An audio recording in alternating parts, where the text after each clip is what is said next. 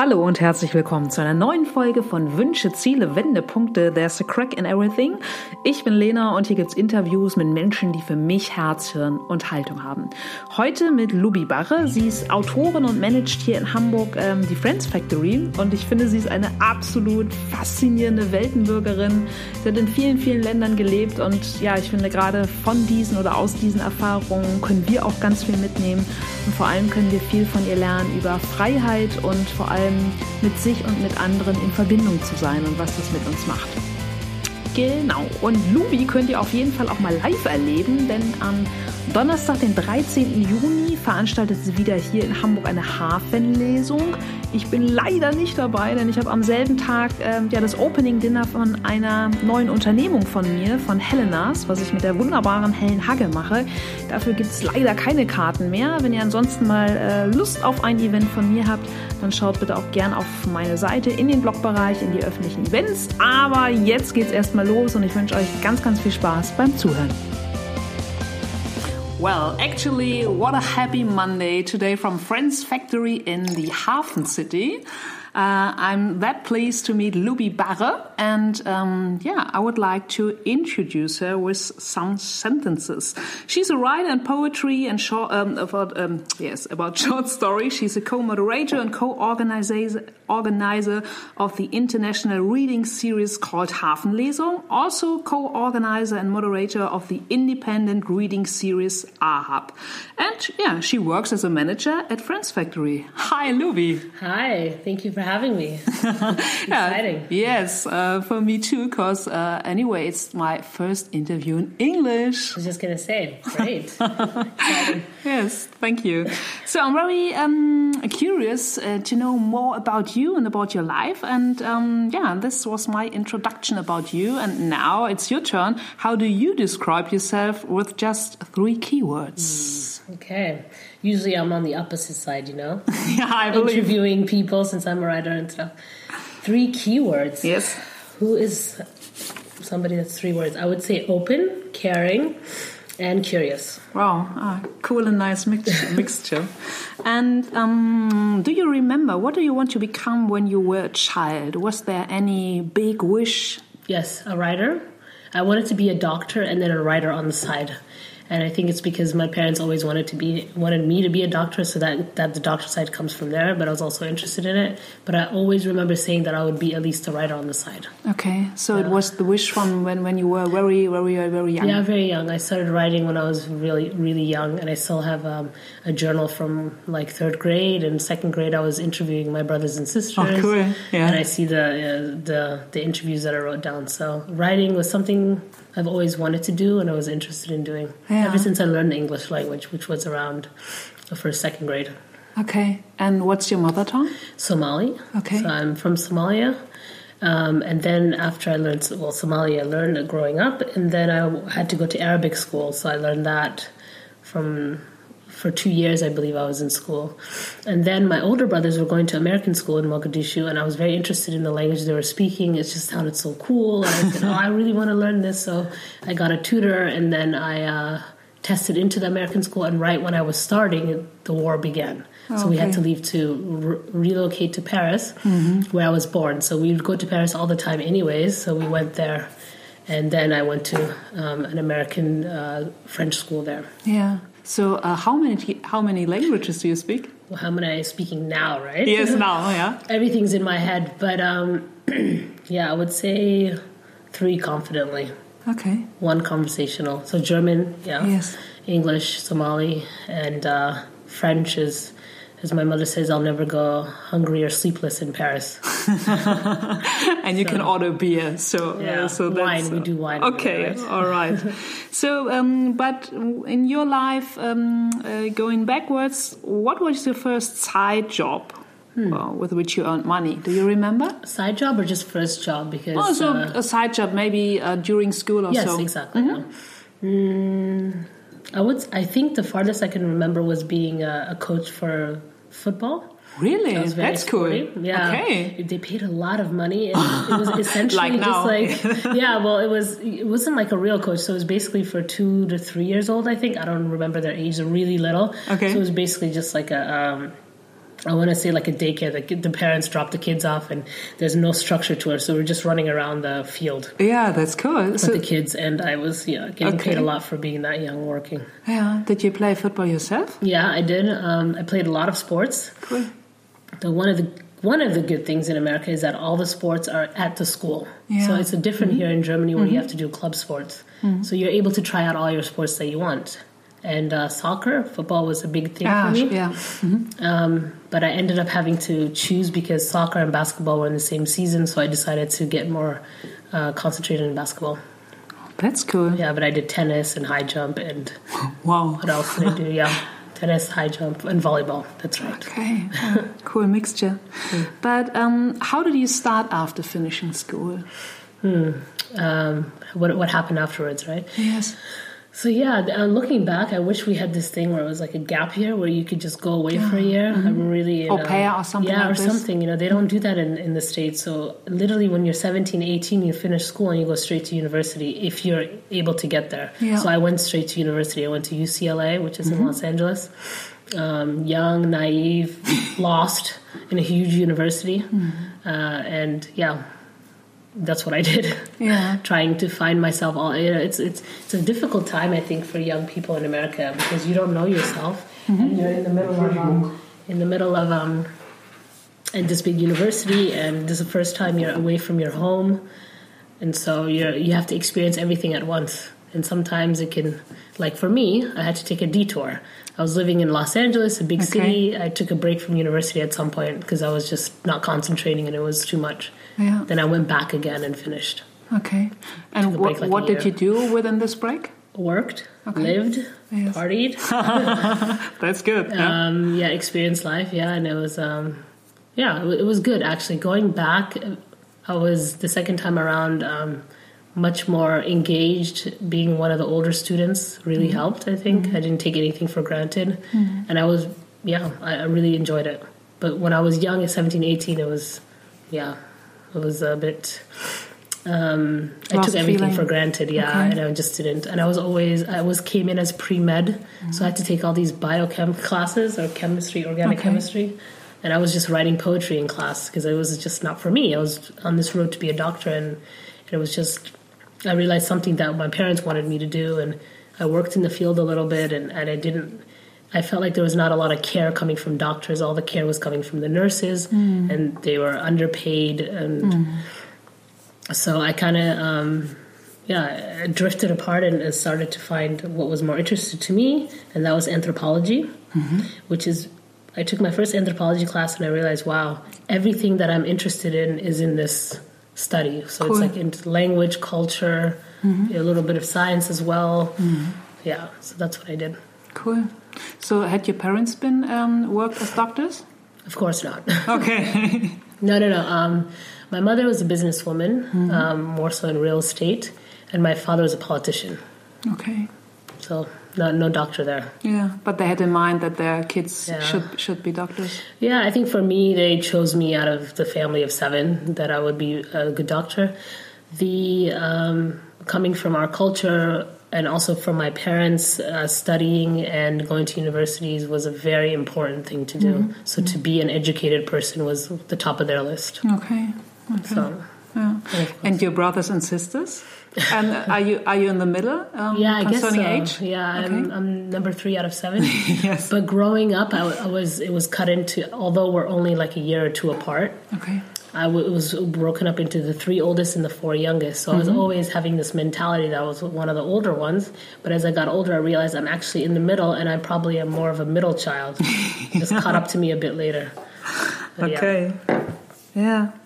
Um, if you look your way in retrospect, where when did you learn the most for yourself? Was it really maybe the break during during your study? Or About myself? No, I didn't learn anything. I mean, no, I was just suffering a lot. You know, existential crises. You know, it's the twenties. I always said the twenties are the hardest decade, but now that I'm in the thirties, I don't know. Thirties are pretty hard for women. It's Uh, getting better. I'm It's- over I forty. hope so. Yeah, yeah. Because I think if you choose to have a family in the 30s, you think like, "Wow, I'm gonna have a great time and more." You know, I don't have any of these um, self consciousness concerns about stuff like this. But you're basically birthing, and that's a whole other field. But when's the what did I learn the most? Yeah. Uh, I think probably just after cliche as it sounds, probably when I had kids. Okay. Um, it forced me to slow down. I'm not a slowing down kind of person. I'm always on the go, and I felt kind of imprisoned. I'm not. I'm very frank about being a mother, and I felt um, like my independence was taken away. And for me, this is something I've always worked so hard to have in my life, coming from a very traditional family. Um, so it was hard for me to get into adapt into that change, and I'm and I was surprised myself because I'm usually pretty adaptable, but it's just such an overwhelming experience um, that it's yeah, it just kind of hits you. Nothing can prepare you for it. You can read what you want, you can talk to other mothers, you can talk to your own mother. It's it's very different and very personal, and I think. Um, yeah, it helped me to be more confident. It helped me to be more secure in myself. I felt, um, in a sense, like completed or like I hadn't accomplished something in so long. But after I had a kid, I felt that I could own that.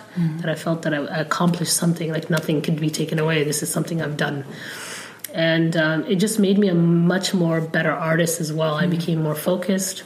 I became more accountable, and I became something that has eluded me in my twenties, which is consistent and um, I learned a lot, uh, and I'm still learning a lot about myself. And it's not necessarily about my children I learned from; it's me, what I've done for them. You know. Of course, they also teach me a lot of things on a daily basis. Yeah, that's beautiful. So you got two boys, huh? Yeah, two ho- little boys. How old are they? Four and five, and I don't recommend having kids that close unless you have like a tribe or a family around, you know. But Okay. I'm- so you can understand your mother. No, because she had a lot of help. Okay. she was, um, uh, she was, yeah, she had a lot of like uh, nannies and housekeepers and stuff. But I can understand my mother as far as um, she had a lot of boundaries, and this is something that I never had. I was always just very open, and when the kids came, it was like a, a truck hit me on the side of my head, and I had to realize like I actually have to make time. I have to say no. I had to learn to say no. Okay. I say yes too much. I was like, no, no, I, I need to sleep. I need to eat. I need to, you know, and, and let go in some areas. But um, yeah, it's it's very difficult uh, raising kids. Yeah. Yeah. Exciting. so, mm if you look your way back in retrospect once again, were there people who really were kind of switch switchman, or let's say I always um, call them milestone figures for you, also someone without him or her you would not be at this point of life apart from your family? I don't know. Sometimes family can be a hindrance. You know, no, no, no, no. Of course not. Yeah. Um, I can't say at the moment, you know, I'm just thinking at the top of my head. I can't say one person, but what I can say is each person that I've met has um, affected me in some way. Um, or I've taken something away from them because I've been receptive to understanding what they're coming from. So I'm a kind of person who always uh, talks to other people and wants to know their stories and understand them. And this also helps me to be able to make sense of life, you know? Yeah. And I can't say if there was literally one person. No, because Kind of teacher or within writing lessons or some friend or neighbor or whoever. Yeah, no, really.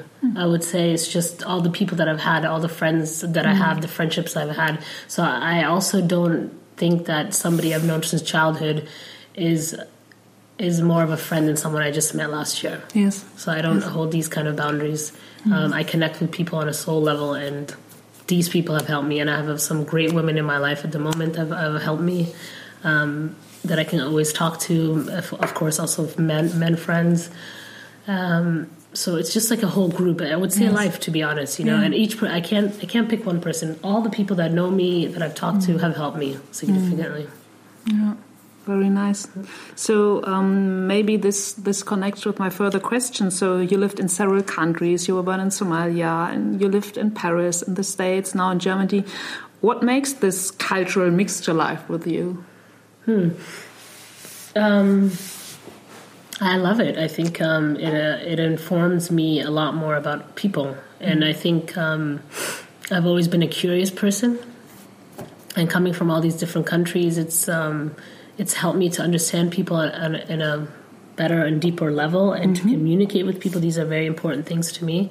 and I, I just love different cultures. You know, I come from a country where it's homogeneous, which means everyone's from the same ethnicity, hmm. so everyone's the same hmm. language, culture, even how we look, similar. You know, we can count our forefathers back to the same four people. Wow. So I think this really propelled me in the opposite direction because coming sometimes from a culture of sameness, it's more, I don't want to say closed because that sounds critical, but more, yeah, in, in, um, to themselves, you know, and so I'm more on the outside. Like I want to know about everybody Wide and every culture. Yeah, Yes. exactly. Yeah. And I urge other people as well, you know. And I think this languages as well is a is another way of seeing the world because each language opens up a different perspective Yes. to the world and. This, you know, the more you know, the more you realize I can, uh, I can connect with somebody that came from something completely different than I than I grew up in. You know, Yeah. And I think this is um, quite important. And I also really like, I also gravitate towards people who were born and raised in one place. This is something that's not me.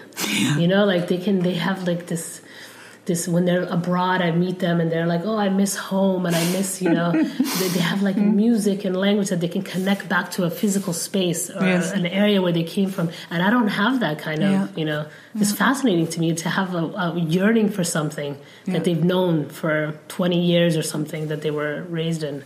So, you have no yearning uh, at all in your life? Um, I, for me, a place is made up of people. Yeah. So I always write this. It's like home is very portable. I take it mm-hmm. with me. I feel the most. I can blend in any country that I know that there's good people there that I can connect to. Yeah. Um, yeah. So I was in the Balkans like ten years ago, and I and I went to this country, and I was like, this is where I. This is me. Like I mm. felt like that, and it's because of the people. It wasn't mm. because of the trees or the the mm. streets or whatever. It was the people that made it for me. Yeah. So I'm very connected to people. Yeah. And uh, yeah. Okay. So now um, you worked here at, at Friends Factory as a manager, and before uh, I remember you had been at Mindspace, Yes, right? yeah. So what do you love um, most about working with startups? Yeah. Um, innovation is very interesting to me. People who are coming up with ideas and implementing them, um, and who have the courage to do so, because a lot of people think about things but they don't actually do it. Yes. and I think this is, you know, to True. go so far and like get yourself on the limb. All the stories I heard about um, young people, especially, which is crazy to me, that sometimes even in their 20s, and I was like, I was nowhere near prepared to do anything that you're doing in your 20s, you know, Yeah. like sacrificing their life of, you know, social or whatever to do Yeah. this. Um, and yeah, that the the fact that you can do it, that they, uh, that they're coming from different backgrounds. So some of them have been working in industry or having jobs, doing the same thing, and then doing uh, uh, finding a startup, founding a startup. So yeah, that part, um, the, the excitement of it, the sometimes the heartbreaks, sometimes the successes, and um, I've met people who had like three startups before that failed, and then they found this one. You know, so just the perse- Just perseverance on. of people. Yes. Yeah. Yeah. That's cool. Would you like to found a startup business too? Every day I have an idea. okay. I'm always like, oh, this would be great. No, but Yeah. uh, I, f- I feel like at some point, of course, I would like to have a business. I don't know if it's necessarily a startup, but I, I like the idea of investing and um, and collaborating with people and working Yeah. with people. And uh, So that's what you do. So yeah, yeah. So this is in a sense, but this is not mine, you know. Yeah. But I am the representative for Friends Factory, and so starting this job, I took it. Um, it, it it checked all somewhat boxes that I was looking for. The the um, the uh, experience I gathered from Mindspace because that was very um, very. It was always on the go, and it was exciting. It was so much to do, and so many people I met. But here, I'm able to bring the people that I want, and that's something that's really exciting for me to collaborate with people that I want. To to also just to, you know, when people come in here looking for offices, and I see not only like how can I help them, but how can they also make the community someplace a little bit more, Yeah. you know, interesting. How they can get the most out of being here in Friends Factory, Cool. um, and just having the freedom and the time to meet with people, and like you, you know, meeting Mm. Thank you very much. Yeah, to having the time Same, to do same. that. Yeah, Yes. no one can really. I don't think a lot of people have that um, opportunity. I'm very happy Yeah, that I'm able to do it. absolutely. So yeah, you you live and you work your your passion. It's all about people. huh? Yeah, exactly right. Yeah. Yeah. Yeah, it's funny, you know, when I was younger, in, the, in my 20s, I was always asking people, I was always asking. I never talked about myself. Okay. So this is, I'm completely different in that sense. I was pretty closed when it came to personal things. I didn't share too much. what was the reason? Maybe being, being of- afraid? Yeah, and I just had a lot of like um, guilt and shame. And I think this is like something to do culturally. I think, um, and uh, and I had a lot of pain that I had to like kind of work through. Um, but I was constantly talking to people and seeking how I can become free. That was my big talk, topic: freedom, freedom, freedom. And one guy once told me in the Balkans, he said, "Freedom is your connection to other people," and I didn't understand him for a long time now fast forward i really understand that because the more you're connected to people the more you are having genuine connections the more freedom you have your network is bigger you can grow you can learn yeah Yeah, it's a beautiful sentence, anyway. Yeah. Great. Wow. So, um, in spite of startup business, what do you love most about writing? well writing is um, people think of this romantic writer but it's, it's painful man it's painful it's Uh, especially White pages? Yeah, not it's, it- it's difficult. That's one thing, but it's just painful because I I'll write from experience. I write from I draw from my life. So all my stuff is autobiographical, Wow. and and this is my way of like understanding myself, but also so I wrote for a long time, but I didn't share my work. That's another hmm. thing. It's, it was a mm-hmm. process of me not showing myself to people. And now I do because I realize it helps me and also helps other people. People come up to me after I read and say, "Oh, I'm going through the same thing. Thank you for sharing this." And and it's not easy. I've cried actually reading my stuff, but it's cathartic. It's um, it's I feel so. I created something. This is like this. This is why I know human For beings need to create. Yes, Yeah, yes. this process of creation, like everybody needs that. It's a good outlet, you know, to to create art, whether it's painting or writing or whatever you're mm-hmm. doing. And I like that. I like that idea of it, and I like um, sharing. This has become something really big. Sharing my work. Mm. Yeah, writing is great. It's opened a lot of doors for me. Yeah, I believe. Mm. So, what kind of books do you read yourself? Is there anything you can recommend? Uh, like everyone else, starting off, we read a lot of male authors. Okay. Okay, because it's the the industry is dominated by men, and I read a lot of that when I was younger, and I was also drawn to. I read everything. When I learned the English language, Wow. I mean, like I would go to the library Yeah. when I came to America first, and I would have two shopping bag full of books, and not understanding like. Yeah. Yeah. you can you can go back and but no, I have to take these with me, and I would sit there and read obsessively, and my brothers would make fun of me like you're such a dork, and da, da, da. but I but I was really um, excited, and it's just to be in another world, to Yeah. be transported, you know, um, to be out of my current situation, whatever. But so back to books I can recommend. So I was drawn a lot to biographies, historical fiction, memoirs, um, a lot of male um, writers, and then now as I'm older person, I read a lot of female authors Okay. as well. So. Um, poetry as well, like Maggie Nelson. She's. I always go back to her book called Bluets. It's such a fascinating poetry prose book Okay. and she's she does something that I love authors to do, where she's talking a lot about other authors in her books or other things that you learn and you underline and you look up, and, and so you're not only ingesting art, art but you're also uh, um, looking up other things that she has dropped little nuggets.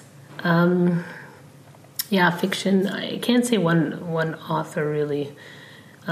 Or themes you like to re- uh, read about?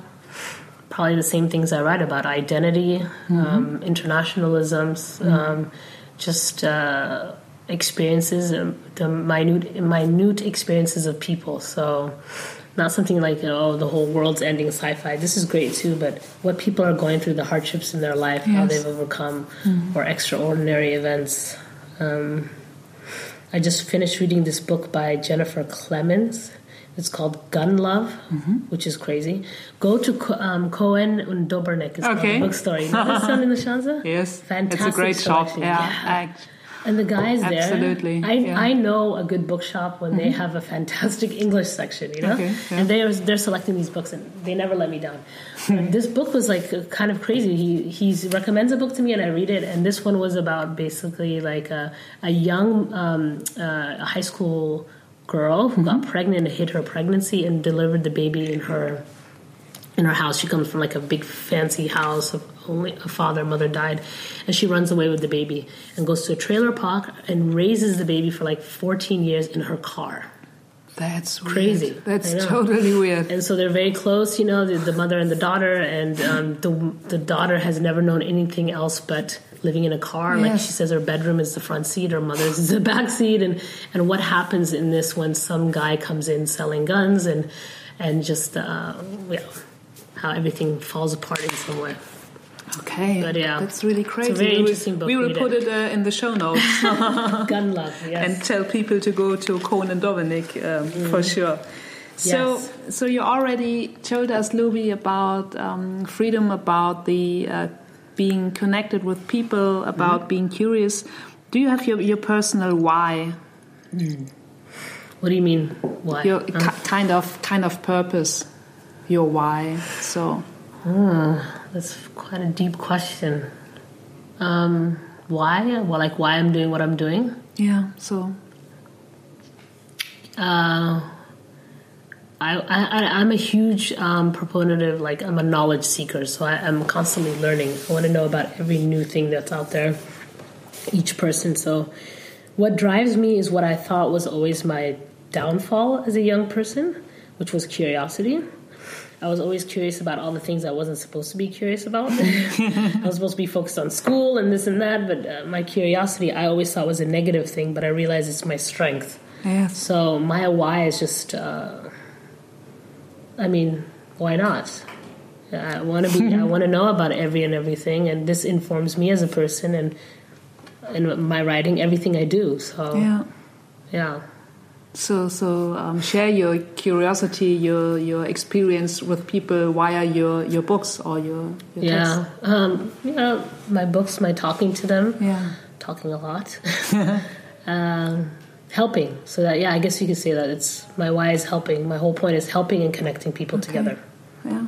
That's that's cool. What's your why?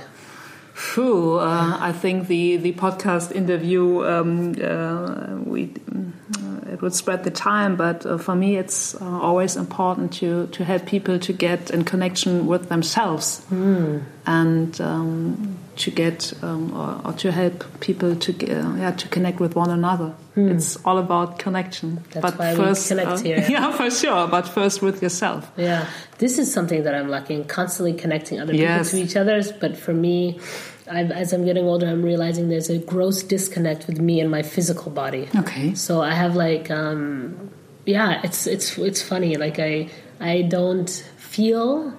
Um, if, so, so if someone says, "How do you relax?" I'm like, Yes. like physically, how do you relax? Yeah. I've had uh, um, a therapist ask me that once. I'm like, well, I read and I, you know, and like, or I lay down. Like, I don't know how to explain like what what I do physically to make me relax. Okay. I just think of things that are more mental or emotional. Like, reading relaxes me. Yeah. Or, but in a sense, also like I only stop when I get sick. Yeah. Like I have to literally be so sick know what that I can't move. You know, Yeah. like, what's wrong with me? Like, I- Machine broken. yeah, yeah. And this there's something wrong with that. You know, there's something that I need to, I need to understand that aspect of myself a little bit more. Yeah, but on the other hand, uh, you love what you do. So Yeah, but also it's it's an issue of boundaries again. You know, absolutely. I grew up with a mother who had a lot of boundaries, and I thought this isn't love, and I don't want to be that way. But actually, she was self caring, and I don't know so much about self care. I only know how to care for others, and I think this is not just a problem for me, but a lot of women also have this issues. You know, we're taught to care for others at the expense of ourselves. Um, but I also know now, like self care is a big deal, and, and I need to be more um, and invest in myself in that sense. it's all about balance, huh? Yeah. So, how did you find your way to that? I mean, this is like Yeah, I interesting know. to me. I know you are a writer, and you, you, do interviewing people as well, uh, Yes, give, giving the question back. So um, for me, it's um, it's always this. Um, it's um, it's the same because I love what I do. Mm-hmm. Um, and um, on the other hand, um, I'm I'm always try to have the balance between introversion and extroversion. Uh, I like to be loud and with people Mm. and asking questions, not within uh, just the podcast, um, but I also um, take my, my me time Mm. doing doing nothing, just just doing sports, reading, looking out of the window. This is learned behavior, right? You had to teach yourself that, or did you always have that? No, it's it's it's in it's within me. That's great. That's really but good. I, um, I'm still learning too, and I'm still on my journey too. So uh, Yeah. sometimes I don't hear the voice, Huh. uh, but the voice is uh, al- always there. This is the voice, right? I don't. Yeah. This voice is completely like silenced in my head. You know? like, I remember at university at one time. I had a period where I was constantly tripping. Yeah. Like I would, I would constantly fall. Like, and everyone's like, "What's wrong with you? You have a heavy foot," you know. And it fall downstairs, fall down on on my way to class. Like just, and it, again, it's a thing. Like I was probably going through something, and I wasn't. Uh, my body was like, "You, you need to like listen," you know. And I wasn't listening. I was Yeah, yeah. constantly just kind of, just going and yeah, just so little things like this, you know, I, I remember. Yeah, yeah, but uh, but it's um, the sum up of these little things. So it's a kind of um, mosaic. As- Yeah, exactly. Yeah. so, what are you most thankful for in your life? Um, the usual stuff, you know, family, children. But Yeah, this is not usual. This is this is really something Yeah. special. I guess my kids, they really made me grow up, you know. What could I have accomplished if I had them in my 20s? You know, a bit more focused. No, everything Yes. comes in when it's supposed to. I would say that. And I'm thankful for having the opportunity to like work here at Friends Factory, to be honest, because I've gotten to know more people on a more on a more personal level. So um, not so quick, you know. And I, I like these kind of sit downs where I talk to somebody in depth, and uh, having the opportunity to do that through work and Yes. to, you know, it- it's a very. I'm thankful for that. I'm thankful also just the experience of coming to Germany. Um, this has changed me significantly, of course, as Yeah. well. Is there anything you can you can pick out of where you would say this is this was really uh, a big change coming to, to Germany, especially to Hamburg? Yeah, yeah. It's hard to to to just pick only the country in a way because I came here with so many changes. You know, I came here pregnant, I had kids. It was like everything for a lot of firsts were going on within the context of living in the city and in the culture. But I did learn a lot. There's some things the culture are very difficult for me, but there's some things that I really learned, which is um, taking the time to really get to know people and having the space to talk to them. You know, so in America things are always so fast, and um, you know, say I'm having a conversation with you in a restaurant, and a friend comes up, "Hey, join us, come on," you know. So, but having the boundary to be like, "Nice to see you, bye," and then like turning back to who you're with Yeah. and finishing your um, lunch or a, a conversation. So this kind of um, social structure where you really have talks with friends and people and you have consistent meetings that are well planned and you know and but i like that. I learned i learned a lot. I learned yeah. Um, also it was a challenge you know because it's one of the more difficult cultures for me to um, i guess you could say integrate in in some ways. Um, there's so many rules you know in in just in talking to people just even conversations um, how to Do you, act s- uh, do you get any uh, example which you um, So say people are in a group, you know, people take turns. Everyone has to finish their monologue before the next person can start. Um, I come from places where people are sometimes speaking at the same time or like finishing each other's sentences. Or, so just having this like you know everyone has the respect to like talk and, and listen.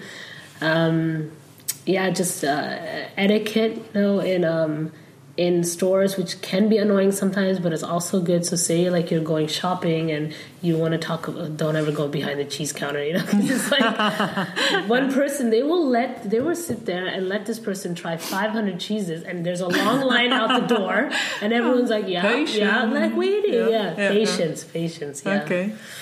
Yeah, patience. Yeah, and um, and also just being. Um, I was always the kind of person who was like, I don't take no for no. Co- coming from America, like, there's always another way to get there. Okay. But here, like, you really hit a brick wall, and then being very kind of um, persistent. You know, even though it's like you're discouraged when you hear no, you're like, actually, you just have to. It's a different way of talking. You just have to keep talking. Okay. So do keep talking about the same thing over and over and over until you break them down.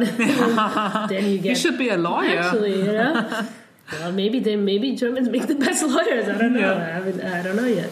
but yeah, just a few little um, things like that. Being a grown up, basically, being responsible. It's a country that really teaches you about responsibility, fiscal responsibility, responsibility to yourself. Very, very much so. You know, and um, forcing that uh, and learning that.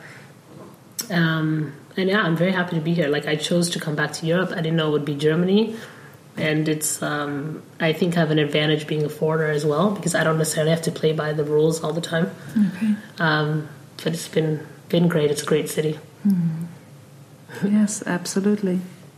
So, um, is there anything you really want to try out in your life? So, totally apart from time, from money, from any talents. Uh, time sounds really good right now. Yeah. um, what do I want to try out? Going on a solitary journey. Okay. Uh, I've always wanted to do that. Just uh, I tend to like visit places where I have a connection with somebody there at least. So being on my own, like wandering the city alone in the daytime, but meeting up with somebody, but just going like actually just getting a place, staying there alone, traveling alone completely Okay. without knowing anybody. Um, that's yeah, I can think of right now at the moment. That would be great. Yeah. I think a lot of people got to do that. Some women are like doing journeys and men as well, and I think it's Sabbatical. pretty awesome. Yeah, Yeah. I just I You could write a book about. yeah right yeah. Who did this one? Eat, Pray, and Love. she was smart. She did all the research before and sold the um, idea Yeah. to a publisher before she went off and did Wow. these. Oh, that's So it wasn't just necessarily like lost and eating and praying and loving. She she had an end goal. You know, Yeah. She's a smart woman. Seems like. Yeah. Have you done a journey like that all No. alone? No. Really? No. I, I had been um, on, on vacation on my own, but, Hmm. but not uh, longer than, than one week or so. But even that, I've never. I don't think I've No? ever done that. Okay. Because I constantly just know. I tend to gravitate towards areas of the world Mm-hmm. where I have a connection with one person at least, and that's cheating. You know, you got to go completely by yourself. Mm. You know, like days where you don't even. You know, Yeah, you, where you don't uh, talk to anyone or Yeah. where you don't see anyone. Yes. yeah, you just get to know the people there. Yeah. So it's um, we come back to it's all about balance. and Yeah. Being with with lots of people and and being um, totally on your own as well. Huh? So um, actually, you already told me that you have no physical uh, kind of how Lubi relaxes. Yeah. So- Well, the, the one physical thing I can Okay. always do is laying in bed. like I can do everything from bed. I love that. Yeah. I'm I'm a very active person, but then I can also be extremely lazy Okay. because I think I'm so active. You know. yeah, so- yeah, sure. I've been in like four or five days just at home and in pajamas, and I have no problem with that. You know, I have like a uniform when I get home. I just Yeah. put on my bati, which is like the Somali light dress that you wear, Ah, okay. and p- women wear it outside as well. But I just that's like you know, boom. I put it on. I'm like Yeah. relaxing. You know. Okay. And my kids don't ever see me dressed up. like it's- if I have some clothes on, they're like, "Where are you going? What's up? What's going?" I'm like, "Relax, you know." I, just, yeah. I am going to. Okay. But yeah, my physical thing is just I love to lay down. Yeah, yeah, yeah. So there's no time for you as as, as a double mother doing uh, any sports or so, like, like you you did when you were young. No, I miss sports. You know, Okay. I often have dreams of basketball. To be honest, because I was so I was so in, um, dedicated to that sport. It really taught me a lot about life lessons as well. Because Cool. I played outside of school as well. Okay. I played a club. I was going to play for university, etc. Um, of course, I have time. I'm just not disciplined. you know, I, I yeah. So let, let's let's start a basketball game within here at Friends Factory. Maybe uh, all the other companies would, would be very happy That'd be and smart, yeah. ta- take part. Actually, Friends Factory does have a basketball team in Bavaria that Really? they, that they um, that they support. Okay. a women's team. Uh, that's cool. Yeah. Uh, Because um, our CEO Gregor is really into sports as well and loves basketball, and he he's Okay. been supporting this team I think for years on end. oh, Yeah. cool. Yeah. Yeah. Well, uh, when did you do? Uh, when did you last do something new, Louis? Ah, we just talked about this before. So I'm yes. I would say podcast. Yeah, I've never done it. But apart from the podcast interview, Did I do something new? What's something new? I would say um, probably starting this position here at Friends Okay, Factory. yeah. This is um, yeah, having the responsibility of of taking care of a space and its people. Mm-hmm. Um, before I had a team at Mindspace, a lovely team. And uh, but here I'm alone, and my team is in Munich, where we have most of our spaces. Okay. And so it was a completely new territory in in that sense, a d- different set of responsibilities. But uh, it's proven to be very fruitful, and I don't know, our space is almost filling up, and um, we have some great people and other very interesting meetups that we do here and events. So if anyone's interested, I'm very open to collaboration. Yeah, sure. I will put it in the show notes. Um, Yeah, yes. yeah, yeah. Cool. So I would say I would say that. Um, yeah, Okay. and Yeah. also with my literature, I went with the Hafenlesung to Münster. We had took part in this think tank Okay. at this place called Burg Hülshoff. it's a kind of a What's this? cool place. Is um, this woman who was part of this? Um, Ah, Droste Hülshoff. yeah, yeah, yeah, exactly. yeah, I know. Annette, Mhm.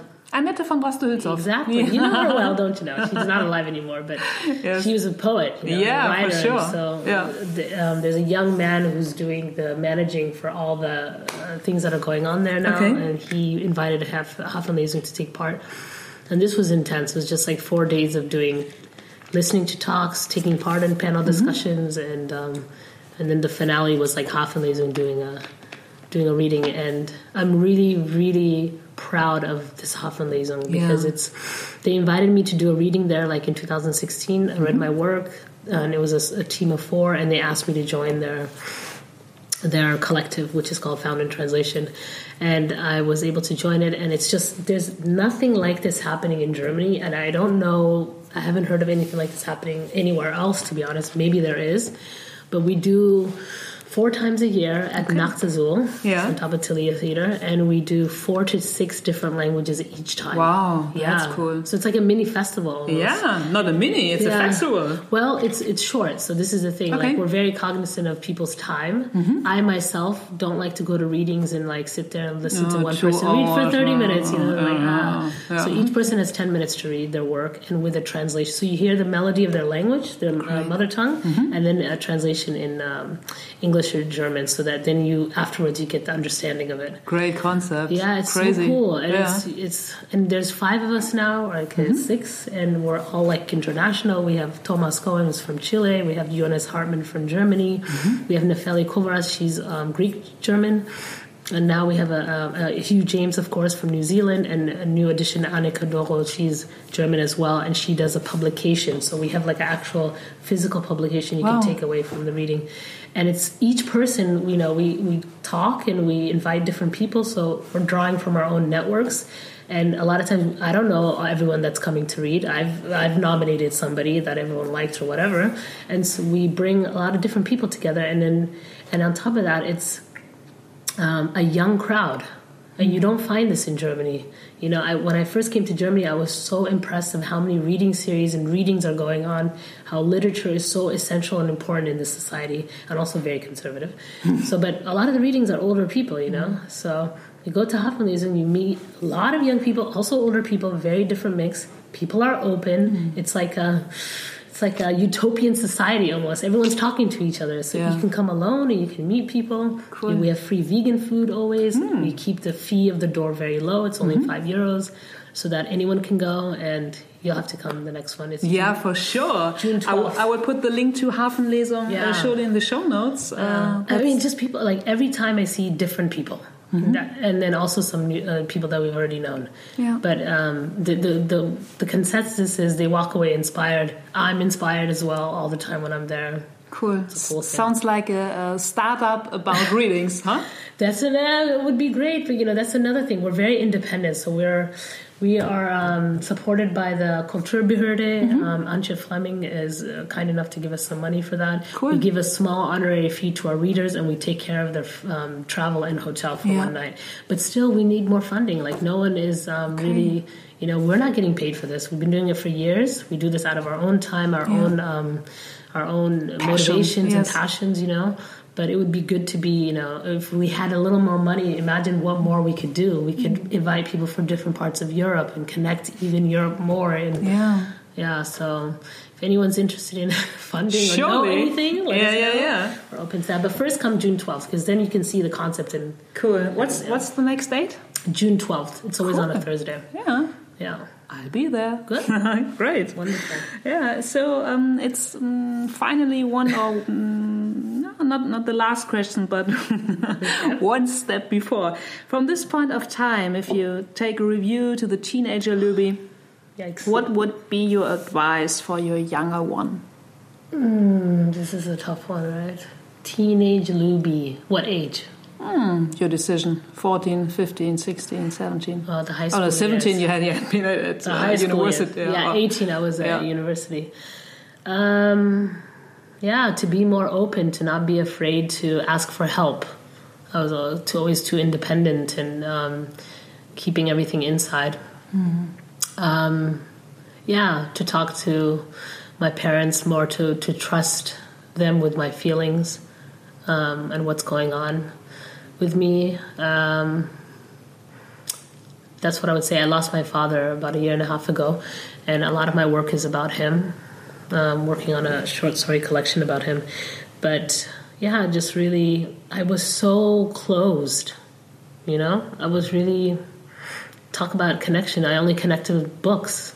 I liked people, but I wasn't connected to anybody really that close, except for one good friend. But um, yeah, so being more trusting and, and uh, trying to be more open, not feeling like everything is on my own. And I think this would have made me more. It, w- it would have cut out a lot of pain later on in my twenties.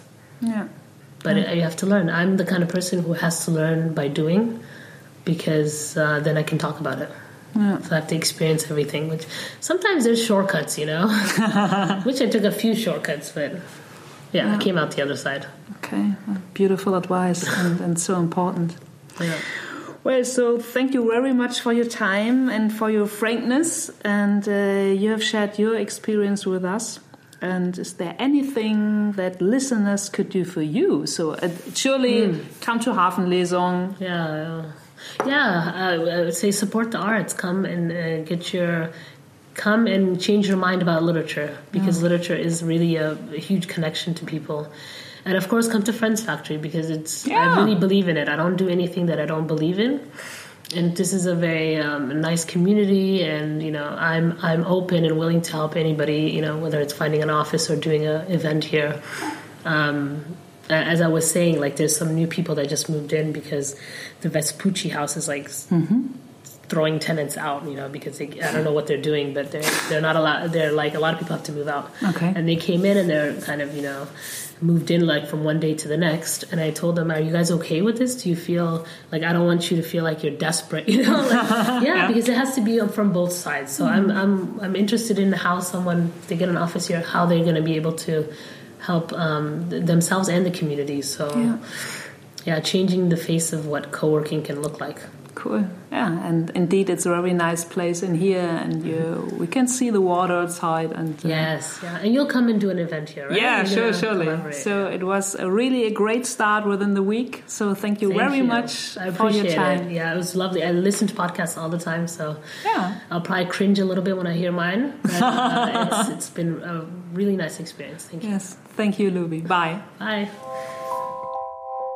So, das war das Interview mit Luby. Ihr findet natürlich alle Links zur Hafenlesung, zur Friends Factory, Lubys Buchempfehlung und noch viel mehr in den Show Notes. Ich hoffe, es hat euch gefallen. Ich bedanke mich sehr für eure Zeit, fürs Zuhören. Ich freue mich, wenn ihr meinen Podcast abonniert und bewertet. Und ähm, ja, ich freue mich aufs nächste Mal. Bis dann. Tschüss.